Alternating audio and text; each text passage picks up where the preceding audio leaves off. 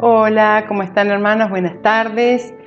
Quiero compartir en este día una palabra que el Señor me ha dado y está en Proverbios 6, 16 al 18. Mientras ustedes la van buscando, le comparto lo que me remitió esta palabra. Me remitió a la niñez eh, cuando en la escuela bíblica eh, lo aprendimos de memoria. Yo me la sé desde hace muchos años.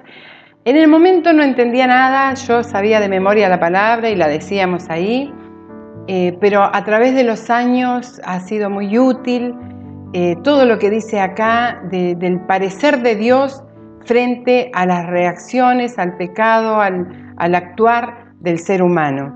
En este día vamos a ponerle a, este, a esta palabra un título, La reacción de Dios ante el mal. Y vamos a irla leyendo eh, y después vamos a ir compartiendo cada una de ellas, de las partes que la van componiendo eh, y que el Señor en este día nos ministre a través de su Espíritu Santo, sea el, Señor el que trabaje en nuestro ser, en nuestras vidas. Dice así, seis cosas aborrece Jehová y aún siete abominan su alma.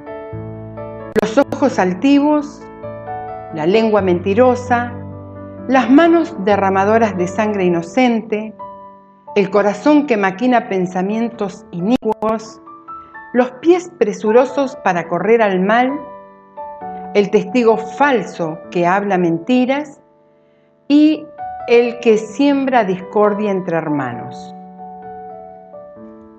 Qué tremendo es leer esto, releerlo y, poder meditarlo. Las cosas que en realidad eh, algo le pasa a Dios en su ser. ¿sí?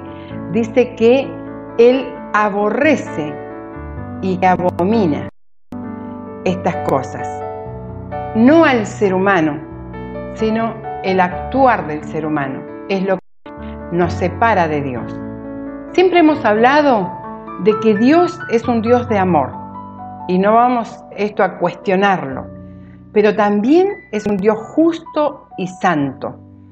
El odio que Dios, o lo que dice ahí que Él abomina, ¿sí? Y que Él aborrece, y en otras versiones dice que Dios odia estas cosas, el odio de Dios no es como el nuestro. No contiene ningún elemento de malevolencia, mezquindad ni hipocresía, sino que es la reacción de Dios frente al pecado de el Dios que es a la vez todo amor y santo. Su ira es su hostilidad amorosa y santa hacia el mal.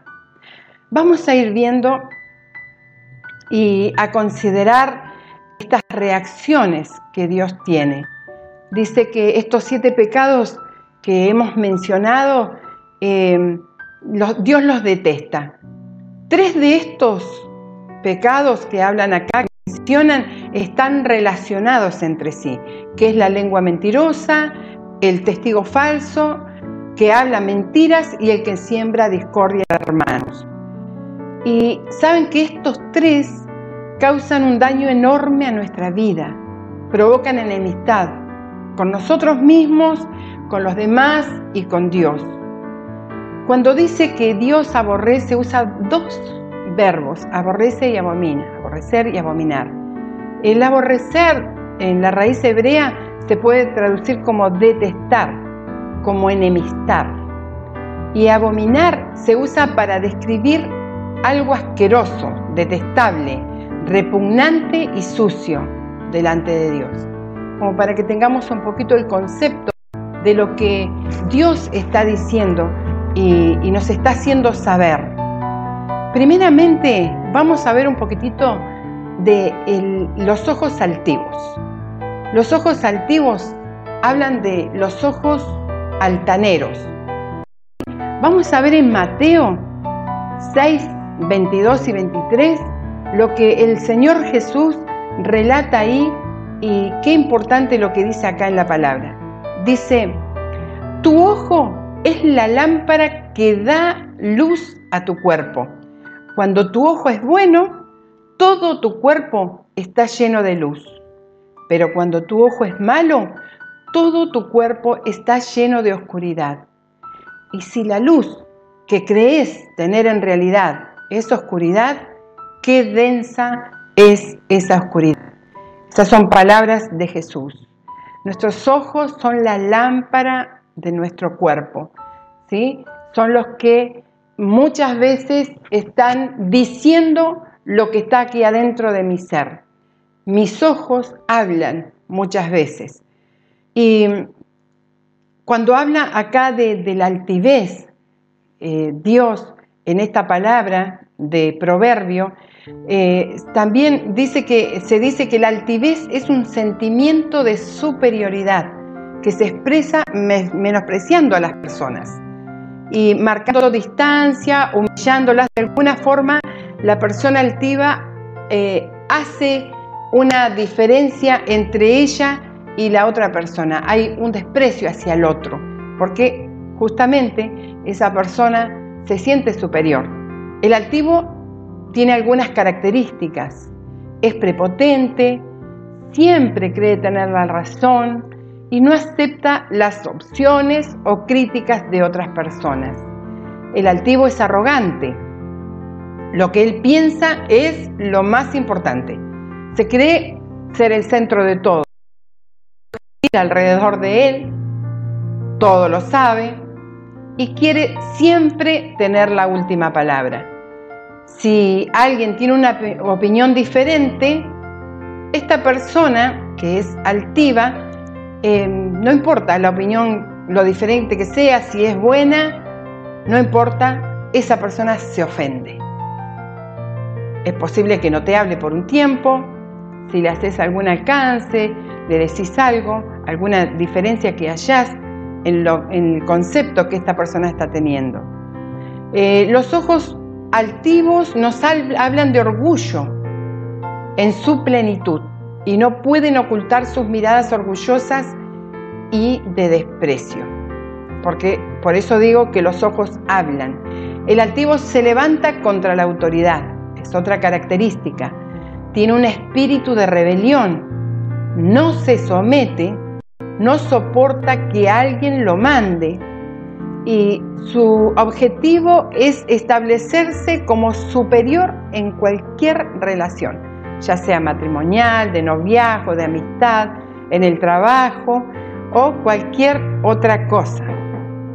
También pasa que el altivo no quiere perdonar, no elige perdonar, a no ser que sea porque le conviene. Y Jesús destacó la diferencia entre el orgulloso y el humilde, contando una historia, ¿sí? Algo que él vio un día cuando estaba en el templo. Lucas 18, versículo 9 en adelante, vamos a compartir ahí un párrafo eh, cuando Jesús hace la diferencia entre un fariseo y un publicano. Usted póngale nombre, pero en realidad no estamos acá para eh, estar pensando, ah, esta persona es así, sino qué es lo que el Señor me está diciendo en este día y dónde yo me siento identificado para poder rectificar delante de Dios. Dice a algunos que confiando en sí mismos se creían justos y que despreciaban a los demás, Jesús les contó esta parábola. Dos hombres subieron al templo a orar. Uno era fariseo y el otro recaudador, recaudador de impuestos. El fariseo se puso a orar consigo mismo. Fíjense la diferencia. Este fariseo oraba consigo mismo, o sea, esa oración llegaba hasta un lugar. Y decía en sus palabras, oh Dios, te doy gracias porque no soy como otros hombres. Y ahí le estaba diciendo a Dios cómo eran los otros eran malhechores, ladrones, adúlteros, y ni mucho menos como este recaudador de impuestos, y lo miraba al otro despreciándolo. Ahí le dice al Señor, por si Dios no sabía, lo que él estaba haciendo, ¿sí? para demostrar que él era justo. Ayuno dos veces a la semana, doy la décima parte de todo lo que recibo. En cambio, y ahí vemos cómo esta persona se está comparando con el otro. En cambio, el recaudador de impuestos que se había quedado a cierta distancia ni siquiera se atrevía a alzar la vista al cielo, sino que se golpeaba el pecho y decía, oh Dios, ten compasión de mí, que soy pecador. Les digo que éste y no aquel volvió a su casa justificado ante Dios, pues todo lo que el que a sí mismo se enaltece, el que a mí mismo se enaltece, será humillado, y el que se humilla será enaltecido. Palabras de Jesús. En esto podemos reconsiderar la diferencia en que hubo entre el fariseo y el publicano y podamos tomarlo para nosotros, para que en ningún momento tomemos al, de, al otro, al, al que está a nuestro lado, como menos que nosotros. Todo lo contrario, la palabra nos insta a eh, que siempre consideremos al otro mayor que a nosotros mismos. Si eh, pasamos al segundo pecado del que habla este proverbio, habla también que Dios abomina la lengua mentirosa. La lengua mentirosa es tremenda, destruye amistades, matrimonios, familias y hay personas que eh, desde que se levantan comienzan con la mentira, desde que se levantan, ya eh, su vida prácticamente la adoptan como una mentira. Y eso no es lo que le agrada a Dios. Por eso en este día Él quiere que reflexionemos. Empezamos desde temprano muchas veces, las primeras palabras, eh, llegué tarde al trabajo, no, por cualquier cosa decimos como para tapar y a veces hasta decimos que la mentirita es blanca, le ponemos color, pero sabemos que en la palabra de Dios está considerada la mentira como mentira. Quiero leerles en el Salmo 34, versículo 12 al 14, que dice, empieza con una pregunta y dice, ¿quieres vivir una vida larga y próspera? Entonces refrena tu lengua de hablar el mal y tus labios de decir mentira. Apártate del mal y haz el bien. Busca la paz y esfuérzate. Cuánta paz perdemos muchas veces por la mentira. Una mentira llama a otra mentira. Y eso es lo que Dios quiere que evitemos. Evitemos. Nos aconseja a eh, refrenemos nuestra lengua. Saben que es tan importante lo que Dios nos ha dado por medio de su Espíritu Santo, nos ha dado dominio propio y eso tenemos que usarlo. Lo tenemos, pero si no lo usamos, seguimos mintiendo. Apocalipsis 21, versículo 8, eh, ahí tenemos un listado y a veces decimos que la mentira no es tan importante. Pero vamos a ver que en este listado de las personas que tendrán un destino en el lago de fuego que arde, ¿sí? dentro de ese listado están los mentirosos. Dice, pero los cobardes, los incrédulos, los corruptos, los asesinos, los que cometen inmoralidad sexual, los que practican la brujería, los que rinden culto a ídolos y los mentirosos tendrán su destino en el fuego, en el lago de fuego que arde con azufre. Esta es la muerte segunda. Ya estamos viendo ahí que es algo de mucha importancia para Dios, que los cristianos, los hijos de Dios, no debemos mentir. Y en Juan 8, 42, vamos a ver que Jesús tiene una disputa allí con los que querían la, matarlo, los que querían apresarlo continuamente a Jesús, porque no creían que era el Hijo de Dios. Ellos no le creían.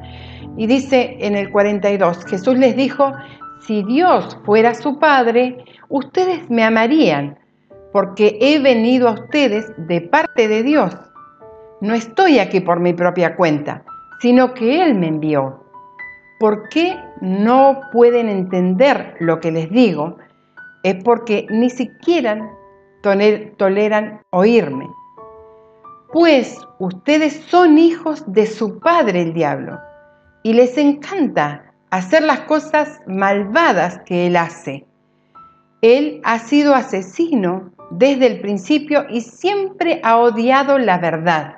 Y ahí les declara directamente, porque ellos lo único que intentaban era continuamente matarlo a Jesús. ¿Sí? Y también les dice algunas características del diablo y para ellos fue tremendo, ¿sí? Porque después se lo dicen más abajo. Eh, a él le gusta eh, hacer cosas malvadas, ¿sí? Al enemigo, nosotros ya lo sabemos. Él ha sido asesino desde el principio y odia la verdad. Porque en él no hay verdad.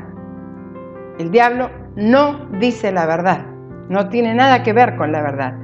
Cuando actúa de acuerdo con su naturaleza porque es mentiroso y padre de mentira. Por eso es natural que no me crean cuando les digo la verdad, les dice Jesús. ¿Quién de ustedes puede con toda sinceridad acusarme de pecado? Y los enfrenta ahí. Si les digo la verdad, ¿por qué entonces no creen? Los que pertenecen a Dios escuchan con gusto las palabras de Dios, pero ustedes no las escuchan porque no pertenecen a Dios. Entonces los confrontaba directamente con la palabra a y ellos se sentían identificados con esto, pero no querían. No, nosotros somos descendientes de Abraham y nuestro padre es Abraham. No, si ustedes fueran descendientes de Abraham, harían lo que hacía Abraham, que era un hijo de Dios. Y Acá hay algo muy importante frente a esto, que hay una esperanza para los mentirosos. Hay una esperanza. Y es que podemos ser libres de la mentira. Vemos en Juan 8:31, que es un poquito antes de lo que leímos recién, Jesús le dijo a la gente que creyó en él, ustedes son verdaderamente mis discípulos si se, mantienen fieles a mis enseñanzas. Era una condición para ser realmente discípulo del Señor, hoy también. ¿Sí? Y conocerán la verdad y la verdad os hará libres. Ahí es cuando ellos le dicen, nosotros somos descendientes de Abraham. ¿Sí? Y le empiezan a refutar a Jesús. Pero lo importante es esta de la palabra, conocerán la verdad y la verdad os hará libres. O sea, que en el Señor podemos ser libres de toda atadura de pecado en cuanto a la mentira. Vamos a ver en el libro de Proverbios 13, versículo 3, lo que dice acá Salomón. El que guarda su boca, guarda su alma, más el que mucho abre sus labios tendrá calamidad. Vieron que hay personas que no paran de hablar y en toda esa abundancia de palabras muchas veces no tenemos malas consecuencias. Lo dice la palabra, lo aconseja, así que eh, es mejor oír, es mejor hacer silencio y hablar cuando es necesario. Proverbios 18, versículo 21, también habla allí, dice, lo que uno habla determina la vida y la muerte. Que se atengan a las consecuencias los que no miden sus palabras. Entonces, qué importante que es que nosotros midamos nuestras palabras para poder pensar lo que vamos a decir. Saben que muchas veces nosotros eh, hablamos sin pensar y después pensamos. Ya para esto hemos maldecido, nos hemos enojado, hemos dicho cosas groseras a veces que queremos detener el tiempo o volverlo atrás y ya no se puede. Entonces es, importante que usemos el dominio propio antes de hablar, antes de mentir, antes de pensar esa mentira y decirla.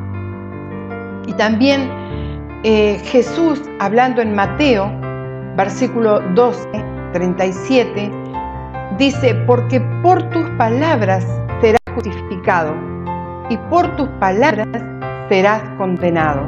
condenado. O sea, esto no salió de un hombre, sino salió por el mismo Jesús. Cuando estemos frente al Señor, vamos a tener que dar cuenta de toda palabra ociosa que hablemos. Y cuando hablamos mucho, mentimos mucho. Importante que también el Señor nos da una esperanza y es que podamos corregir la mentira. También para considerar eh, las manos derramadoras de sangre inocente. Eh, vamos a ver en Proverbio 1, versículo 10, que dice, Hijo mío, si los pecadores te quisieran engañar, no consientas. Si dijeren, ven con nosotros, pongamos acechanza para derramar sangre, acechemos sin motivo al inocente, Hijo mío, no andes en camino con ellos. Aparta tu pie de sus veredas, porque sus pies corren al mal y van presurosos a derramar sangre inocente. Esto lo podemos ver en, muchos ámbitos de la vida, cómo las personas menosprecian la vida de otros. ¿sí? Cuando la persona quiere tomar algo que no es suyo y no importa cómo lo voy a conseguir y le quita la vida como si nada a, su, eh, a un ciudadano, a un niño, este, no tienen problema para llegar y conseguir lo que quieren. Van tras caminos Dios no ha trazado. Y nosotros vemos en Éxodo 20, versículo 13, que vamos a ver ahí eh, uno de los mandamientos, de los diez mandamientos, y dice, no matarás, en la versión 1960 y en la NTV no cometerás asesinato, ¿sí? No cometas asesinato, o sea, directamente eh, la, la vida nuestra está en las manos de Dios, no en la decisión que podamos tomar nosotros como seres humanos por la vida de otro. Hoy es un tema muy candente que, que se, se, trata como si nada. Eh, muchas personas, no los hijos de Dios, creen que la vida de un bebé que está por nacer no vale, no importa, eh, no lo va a sentir, no es una persona, muchas cosas dicen, pero la vida tiene un valor inmenso que solo Dios da al hombre y, y el hombre posee la vida en la tierra. Saben que los ángeles Dios no les ha dado vida porque ellos no tienen cuerpo. ¿sí? Y si a ellos les dieran a elegir, yo creo que elegirían lo que nosotros tenemos. Pero somos llamados a considerar al otro, considerar y respetar la vida de la otra persona. Nosotros no podemos tomar la decisión frente a una enfermedad eh, larga, frente a una enfermedad que una persona está pasando, eh, no nos da Dios a nosotros el poder eh, ejecutar la vida o la muerte, sino que está en las manos de Dios. Con eso también tenemos que tener mucho cuidado y saber que si en algún momento alguna persona incurrido en eso, puede pedirle perdón al Señor, puede buscar al Señor en intimidad. Si alguna mujer por una ocasión, lo que haya pasado en su vida, en su adolescencia, en su juventud, eh, o una persona ya mayor, ha tomado esa drástica decisión de un aborto, de quitar la vida a una inocente, ya pasó. No podemos volver atrás, pero sí podemos pedirle perdón al Señor, pedirle perdón y el Señor nos va a perdonar y no volver a hacerlo. También perdonarnos nosotros. También tenemos el cuarto pecado, el que está en la lista, y dice, el corazón que maquina pensamientos inicuos. Empezamos por un pensar, un sentir y luego ejecutamos. El pensamiento comienza en la mente, baja al corazón, luego lo confesamos con la boca y terminamos ejecutándolo. Saben que los pensamientos inicuos se planean, lo planea la persona. No es que la persona cae en pecado, uy, no, iba caminando y cayó en pecado. No, es como que tropezamos así porque nos torcimos los pies. No, el pecado empieza en el pensamiento y sabe que está muy ligado el corazón al pensamiento. Jesús en su momento le dijo a sus discípulos en Mateo 15, 18, dice, pero las palabras que ustedes dicen provienen del corazón. Eso es lo que contamina, pues del corazón salen los malos pensamientos, el asesinato, el adulterio, toda inmoralidad sexual, el robo, la mentira, la calumnia. Le hace un listado ahí a los fariseos que estaban en ese momento eh, queriendo eh, traer sus leyes. Ellos habían hecho muchas leyes aparte de los diez mandamientos que Dios había dejado y dentro de esos estaban eh, todo un ritual para lavarse las manos, cosa que no habían hecho los discípulos, y Jesús le habla, saben que la limpieza empieza en el corazón, porque de allí sale todo lo malo y después pasa por el pensamiento y da a luz el pecado. Entonces es importante que nosotros podamos hacernos algunas preguntas, ¿sí? ¿Cuáles son mis intenciones frente a esta situación? Porque sabemos que el corazón ya está maquinando los pensamientos. ¿Cuáles son las intenciones que tengo? ¿Qué cosas son las que con más frecuencia estoy pensando? Importante que lo, veamos esto, lo podamos meditar. ¿Mis planes son egoístas? ¿Estoy pensando igual que Dios con respecto a esta situación o a esta persona? Son buenos parámetros para hacernos estas preguntas y poder ver si estamos maquinando pensamientos inicuos, malos pensamientos, que son los que Dios abomina. Tenemos en Mateo 15, 18, ese, perdón, ese lo había leído recién, segunda de Corintio 10, versículo 3 en adelante, dice, pues aunque andamos en la carne, no militamos según la carne, porque las armas de nuestra milicia no son carnales, sino poderosas en Dios para destrucción de fortalezas, derribando argumentos y toda altivez que se levanta en contra del conocimiento de Dios, llevando cautivo todo pensamiento a la obediencia de Cristo. Y acá nos está dando una super receta el Señor, ¿sí? Por medio del apóstol Pablo. Nos está diciendo que tenemos armas poderosas para destruir las fortalezas que se han levantado en nuestro corazón y que están allí, que no dejan el actuar de Dios. Pero sí podemos llevar cautivo ese pensamiento que nace de mi corazón mal pensamiento, maquinando cosas malas, lo llevamos cautivo. ¿A dónde? A la obediencia de Cristo.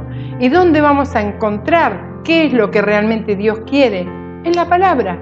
La palabra está ahí para que nosotros la podamos leer. Hoy está al alcance de todos. No tenemos excusa.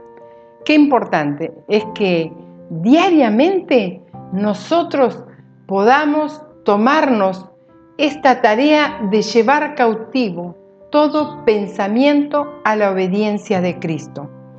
También tenemos el quinto pecado que dice los pies presurosos para correr al mal. Dios lo detesta. Esto se refiere a esa clase de persona que no tienen temor, ni se detienen a pensar para hacer el mal. Simplemente lo hace de manera muy ligera en su vida y se mezcla lo, bueno con lo malo, no importa. Eh, si hay malas conversaciones, ahí me meto también a opinar. Y donde hay algo para hacer, no importa si es bueno, si es malo, lo que me salga. ¿sí? Finalmente esas personas se dejan envolver por el mal, no toman decisiones sabias, sino que corren sus pies presurosos hacia el mal. Qué importante es que estemos pensando diariamente en esto, cuando en, el trabajo, con los compañeros de estudio o donde sea, eh, nos invitan a hacer cosas que no están dentro de nuestra enseñanza en la palabra, podamos vernos, ¿sí? Usar el dominio propio, detenernos y no avanzar, no ir presurosamente hacia el mal. Dice Dios hablando en Isaías 59, versículo 7, sus pies corren al mal, se apresuran para derramar sangre inocente, sus pensamientos, pensamientos de iniquidad, destrucción y quebrantamiento hay en sus caminos. Qué tremendo es esta declaración que Dios hace de esas personas que corren hacia el mal. De esto no vamos a tener buenos resultados. ¿sí? No podemos, nos podemos preguntar hacia dónde nos encaminamos, hacia dónde se encaminan nuestros pies. Es bueno que paremos y nos preguntemos, ¿hacia dónde me está llevando este apresuramiento para correr al mal? ¿Qué consecuencias voy a tener? Porque todo lo que hacemos tiene consecuencias, buenas y malas. Zacarías 1, versículo 3, dice, Dios, diles así, le dice a Zacarías, así dice el Señor de los ejércitos, volveos a mí, declara el Señor de los ejércitos, y yo me volveré a vosotros, dice el Señor de los ejércitos.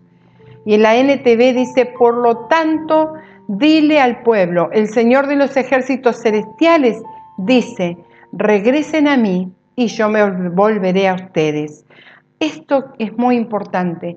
Primero tiene que haber una actitud en mí, una decisión de volverme a Dios, porque Dios está presto. Cuando nosotros nos volvamos a Él, Él va a hacer esa transformación en nuestra vida que necesitamos para no correr al mal. Dios bendiga sus vidas en este día y que todo esto sea un tiempo de, pensar. Lean el, pasaje, reléanlo para que aprendamos de memoria. ¿sí? Es importante eh, saberse pasajes de la Biblia de memoria, porque eso nos ayuda a meditar también y a recordar cuando lo necesitamos. El 6 dice, el, punto 6 dice, el testigo falso que habla mentiras. En, el, en Éxodo 20:16 tenemos el noveno mandamiento que dice, no hablarás contra tu prójimo falso testimonio. Ahí también vuelve a hablar de la mentira, pero es la mentira cuando estamos siendo testigos falsos. En el tiempo en que estaba Jesús, se pagaban testigos falsos y después en los primeros tiempos eh, también se pagaban a testigos falsos para que mintieran con respecto a Esteban, con respecto a los apóstoles, con respecto a Jesús, que dijeran que ellos hablaban en contra de la ley divina, en contra de Dios. Eran todas mentiras, pero esto hacía que a los discípulos, a los apóstoles los castigaran y a Jesús los lleve a la cruz. Y en Proverbio 12, versículo 22, nos vamos a encontrar con un versículo que dice, los labios mentirosos son abominación a Jehová, pero los que hacen verdad son de su contentamiento. Yo creo que si nosotros amamos a Dios, queremos hacer su voluntad, vamos a buscar siempre decir la verdad. Cuando nos inviten a testificar algo que no es así, no nos prendamos en esa. Corramos de ese lugar, porque no va a tener buenas consecuencias. Proverbios 12, versículo 17 dice, el que habla verdad declara justicia, más el testigo mentiroso declara engaño. Qué importante que podamos nosotros tomar la palabra para no incurrir en este error y que Dios termine abominándonos, que termine el Señor aborreciéndonos. Encontramos en el Salmo 34, versículo 13 y 14, un consejo muy bueno, que dice, el consejo del Señor es, guarda tu lengua del mal y tus labios de hablar engaño. Apártese del mal y haz el bien. Busca la paz y síguela. Es un buen consejo de guardar nuestra lengua del mal. Otra vez nos está hablando de usar el dominio propio que Dios nos ha dado. Y eso nos va a traer paz. Busca la paz, dice, y seguila. Buscala y seguila. ¿Sí? Es importante. ¿Cuántas veces nosotros perdemos la paz con nuestros semejantes por haber mentido, por haber inventado, haber sido testigos falsos. También habla en el punto 7 de este pasaje que eh, el que siembra discordia entre hermanos, también Dios lo abomina. Y, si nosotros nos pusiéramos a pensar lo que dice este versículo 19 del pasaje eh, tenemos que pensar cuánto daño puede ejercer una persona que siembra discordia que produce división en una familia, en un matrimonio, en la iglesia, en el trabajo, en el vecindario o en la nación. ¿Cuánto daño se puede ejecutar con el sembrar la discordia entre las personas? Las personas que siembran discordia entre hermanos son gente contenciosa, celosa y amargada por las cuales muchos hogares e iglesias han sido destruidos. Son personas que se dejan usar por el enemigo para sembrar la contienda y usan sagazmente el chisme y la crítica. Alejémonos de todas estas cosas si queremos agradar a Dios. Santiago 3, 14 al 16 dice, pero si tenéis celos amargos y contención en vuestro corazón, no os jactéis ni mintáis contra la verdad, porque esta sabiduría no es la que desciende de lo alto, sino terrenal, animal y diabólica. Porque donde hay celos y contención, allí hay perturbación y toda obra perversa el apóstol Santiago hablando acá también acerca de las divisiones, de las discordias que se generan cuando hay contienda, cuando hay chisme, cuando hay crítica. Qué importante es guardarnos de todas estas cosas como hijos de Dios. Y tenemos una solución. Esto es lo lindo, que en la palabra vamos a encontrar que nos está diciendo lo que a Dios no le agrada, pero nos está dando la solución. Salmo 32, versículo 5, dice, mi pecado te declaré y no encubrí mi iniquidad. Dije, confesaré mis transgresiones a Jehová y tú perdonaste la maldad de mi pecado. Él se pudo sentir perdonado una vez que declaró el pecado, no lo encubrió, sino que lo confesó. Qué importante que es esto, que nosotros podamos no justificarnos, sino confesar, arrepentirnos, si lo hemos hecho en algún momento. En Proverbios 28, versículo 13, dice, el que encubre su pecado no prosperará, mas el que lo confiesa y se aparta alcanzará misericordia. Qué importante es que procuremos alcanzar la misericordia de Dios. Para esto tenemos que confesarlo, no encubrirlo, no guardarlo ahí, que nadie sepa, porque lo más importante es que Dios lo sabe. Y eso nos hace que nos separemos de Dios. ¿sí? En Job 22, 21, 23, ese versículo, bueno, es de ahora, eh, dice, vuelve ahora en amistad con Él y tendrás paz, y por ello te vendrá bien. Recibe ahora la ley de su boca y pon sus palabras en tu corazón. Así te vuelves, perdón, si te vuelves al omnipotente, serás edificado. Alejarás de tu tienda, de tu casa, la iniquidad. ¿Sí? Es otra invitación. Vuelve en amistad con Dios y tendrás paz. Cuando estamos enemistados con Dios por algún pecado, no hay paz en nuestro corazón. Inmediatamente nos damos cuenta que necesitamos volvernos a Dios. El Espíritu Santo comienza a actuar en nuestras vidas y a llamarnos.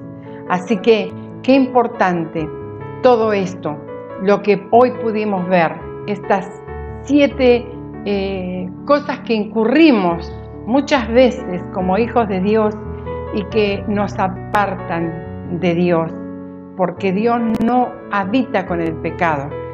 Entonces, eh, la invitación que el Señor nos hace es a buscarle, volvernos a Él. Y hay algo muy importante, que muchas veces la persona se condena tanto, no, pero yo con lo que hice no tengo perdón, ya Dios no me va a perdonar. Te tengo una noticia. En Mateo 12, versículo 31, Jesús habla ahí y nos da una buena esperanza. Dice, por tanto os digo, todo pecado y blasfemia será perdonado a los hombres. Mas la blasfemia contra el Espíritu Santo no le será perdonada. Nos vamos a quedar con lo que sí nos es posibilidad. Todo pecado y blasfemia. ¿Cuántos pecados? Todos. Todos pueden ser perdonados. Por eso Jesús entregó su vida en la cruz por tu pecado y por el mío. Jesús no tenía pecado, pero Él cargó con todo esto y Él quiere que seamos libres y que volvamos en amistad con el Señor. Que el Señor te bendiga, que este sea un tiempo de meditar en la palabra, que este sea un tiempo de ver la posibilidad que Dios nos está, nos está dando para reencontrarnos con Él en aquellas áreas en que hemos pecado, en aquellas áreas en que nos hemos dado cuenta que nos hemos apartado de Dios. Así que Dios te bendiga. Vamos a hacer una oración para terminar. Eterno Dios Todopoderoso, hemos visto en tu palabra en este día, Señor, reflejado lo que tú abominas, lo que aborreces. Y nosotros no queremos estar separados, queremos estar en comunión contigo, Señor. Por eso nos arrepentimos de todo nuestro corazón, de todas aquellas cosas, Señor, que hemos hecho y te han desagradado. Te pedimos perdón. Queremos hablar. Queremos ser, Señor, esas personas que buscan tu rostro y conocerte, Señor, conocer lo que a ti te agrada para poder hacerlo, porque eso va a redundar en bien para cada uno, cada uno de nosotros y de los que nos rodean. Gracias. En el nombre de Jesús. Amén. Amén. Dios te bendiga.